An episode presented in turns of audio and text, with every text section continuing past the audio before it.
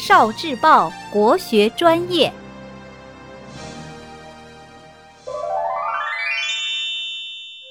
春三月的秘密，在春天里，我们身体里藏着什么样的养生秘密呢？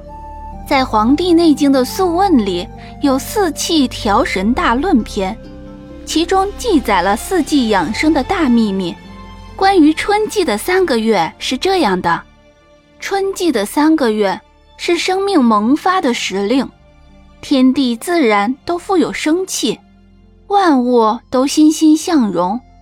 这个时节，人们应该早睡早起，平时多披散开头发，解宽衣带，使形体舒缓。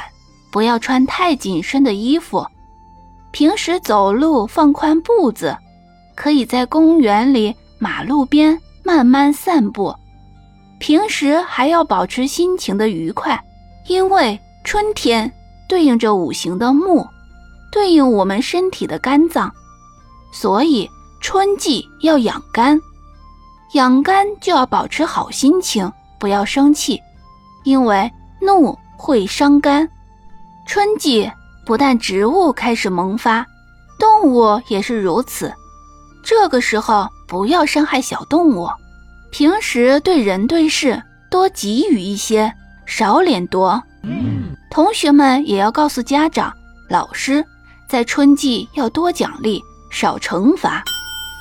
这是春季的天地之道，遵守这样要求，就能保养生发之气，让我们与大自然和谐的在春天里生发。